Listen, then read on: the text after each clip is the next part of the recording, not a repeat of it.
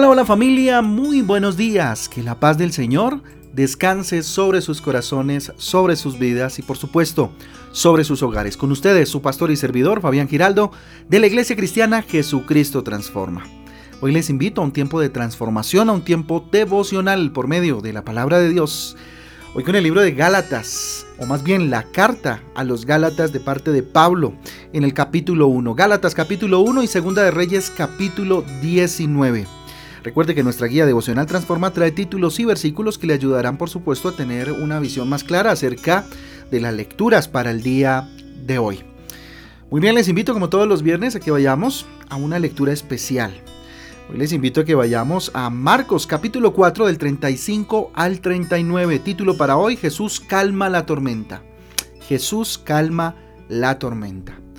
Mire lo que pasó, vamos a ver qué dice Marcos capítulo 4 del 35 al 39.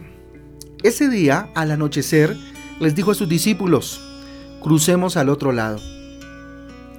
Dejaron a la multitud y se fueron con él en la barca donde estaba. Eh, también lo acompañaban otras barcas. Se desató entonces una fuerte tormenta y las olas azotaban la barca, tanto que ya comenzaba a inundarse. Jesús, mientras tanto, estaba en la popa, durmiendo sobre un cabezal. Así que los discípulos lo despertaron. Maestro, gritaron, ¿no te importa que nos ahoguemos? Él se levantó, reprendió el viento y ordenó al mar, Silencio, cálmate. El viento se calmó y todo quedó completamente tranquilo. Tremenda historia, ¿no les parece? Miren, los discípulos se encontraban en medio de, de una gran tempestad, como lo vimos ahí en la lectura.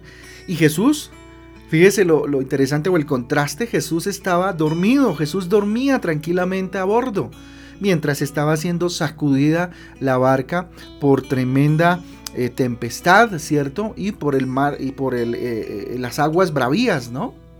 Aunque estaban conscientes de que Jesús estaba con ellos, los discípulos entraron en desesperación. Entraron en una suerte de desesperación, de ansiedad, ¿sí? Que no sabían qué hacer. Y entonces despertaron el maestro con recriminaciones, con preguntas, yo diría un poco grosero, un poco, pero en medio de toda ese, eh, ¿cómo decirlo? De esa desesperación en la que se encontraba, ¿no? Maestro, le gritaron, no te importa que nos ahoguemos, maestro, nos morimos. Algo así van a encontrar en las diferentes versiones de, nuestra, eh, de la palabra de Dios en la Biblia, ¿sí? Entonces Jesús oyó sus reclamos se levantó y calmó el mar. ¿Mm? Él escuchó. Mire, después Jesús preguntó a sus discípulos, eh, por allá en el capítulo, en el, mismo capítulo, por supuesto, capítulo 4, pero en los versículos 40 y 41, si usted va y, lo revisa en su Biblia, más o menos les dice, ¿por qué tienen tanto miedo? ¿Sí? Es la pregunta, ¿por qué tienen tanto miedo? ¿Todavía no tienen fe? Les pregunta. Ellos estaban espantados y se decían unos a otros, ¿quién es este que hasta el viento y el mar le obedecen? En ese momento estaban impávidos frente a lo que acababa de suceder. Es que hace un momento estaban totalmente asustados, desesperados, estaban creyendo que iban a morir fruto de, de, lo que estaba sucediendo, la tempestad, la tormenta. Pero entonces se levanta Jesús y hace semejante manifestación de poder. Por supuesto estaban atónitos. Mientras Jesús les, les hace estas dos preguntas. ¿sí? No sé qué puedas estar pasando tú hoy, qué problemas, qué circunstancias, sufrimiento o qué tormenta estés hoy atravesando. La pregunta es, ¿por qué tienen tanto miedo? Pregunta Jesús. ¿Todavía no tienen fe? ¿Es que acaso no tienen fe? ¿Mm? Miren, existen problemas que parecen demasiado difíciles de superar, demasiado difíciles. Nos hacen sentir vulnerables, ¿sí? como si estuviéramos en ese barco en medio de una gran tormenta y con mucha agua alrededor y además con agua embravecida. Dios conoce nuestras dificultades, ¿sí? Y está con nosotros. Él está en la barca, pero es necesario que tengamos fe. Es necesario que tengamos fe en lo que Dios está haciendo en nuestra barca, ¿sí? Aún siendo infieles a la palabra de Dios, mire, podemos pasar por dificultades. Aún siendo fieles, perdón, no infieles, sino siendo fieles a la palabra de Dios, siendo fieles a Dios. Eso no nos inmuniza a no pasar momentos difíciles, complejos en nuestra vida. No nos hace inmunes, ¿sí? Por eso entonces debemos mantener nuestros ojos eh, sobre lo que creemos, sobre el fundamento, sobre, sobre lo que estamos parados doctrinalmente y no sobre lo que eh, nos quita la fe no sobre aquello que parece que va a ahogar nuestra fe, ahogar nuestros sueños, ahogar nuestros anhelos. A veces ponemos nuestra mirada y nos concentramos más en el problema que en el que soluciona los problemas, en el que hace nuestra vida o, antes que solucionarlos nos ayuda a, a enfrentarlos, ¿verdad? Dios nos manda que pongamos nuestra fe en Él y no en las circunstancias que podemos estar enfrentando. Jesús calma la tormenta, pero quiere que confiemos en Él. Jesús va a calmar esa tormenta, créeme. Pero lo primero que Él quiere es que confiemos en Él aún en medio de la tormenta. Cada tempestad que pasamos es una oportunidad para que confiemos más en Jesús. Cada tormenta lo que tiene que hacer es fortalecer tu fe en el Señor. No hacer que claudiques, no hacer que te quedes, no hacer que vayas perdiendo la fe. Él no nos abandonará, ni nos, ni nos hará daño, por supuesto. Por eso puedes tener la plena seguridad de que la tempestad pasará, va a pasar, y que Jesús está contigo en todo momento y en medio de cualquier situación. Eso va a pasar, ¿sí? Y eso es lo que debemos entender en nuestro corazón. Es Jesús. Es Jesús el que está ahí en medio de nosotros.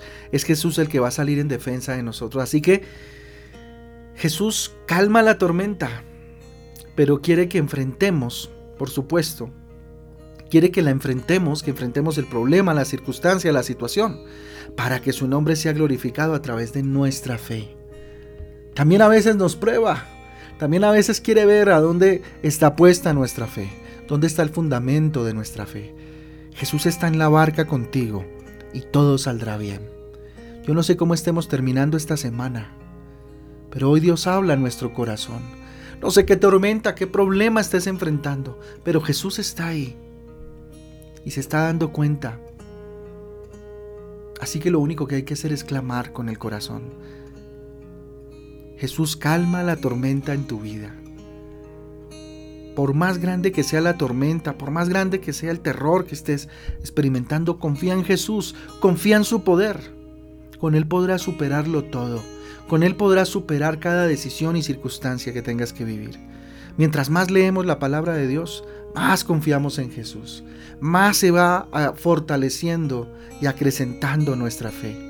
Fortalece tu fe, lee la Biblia, lee la palabra de Dios, porque ahí es donde se fortalece, donde se ejercita. ¿Sí? Dios no te abandonó. Dios no te abandonó, escúchame, Jesús es nuestro canal directo al Padre.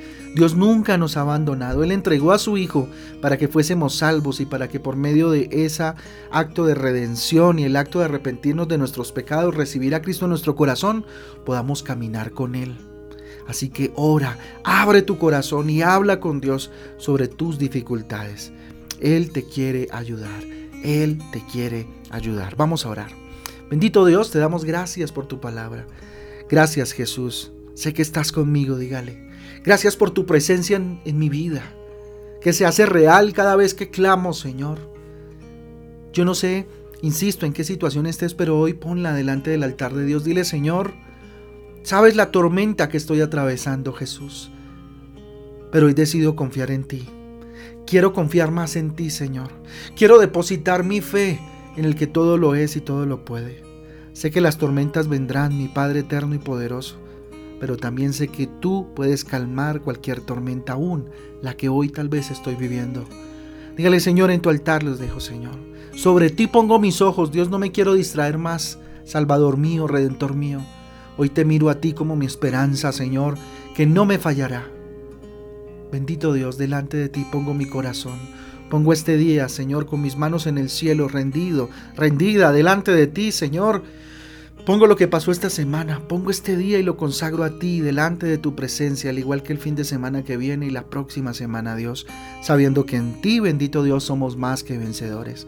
Tu victoria, Dios, nos alcanzó, tu victoria en la cruz. A ti sea la gloria, a ti sea el poder para siempre, en el nombre de Jesús y en el poder del Espíritu Santo de Dios. Amén y amén.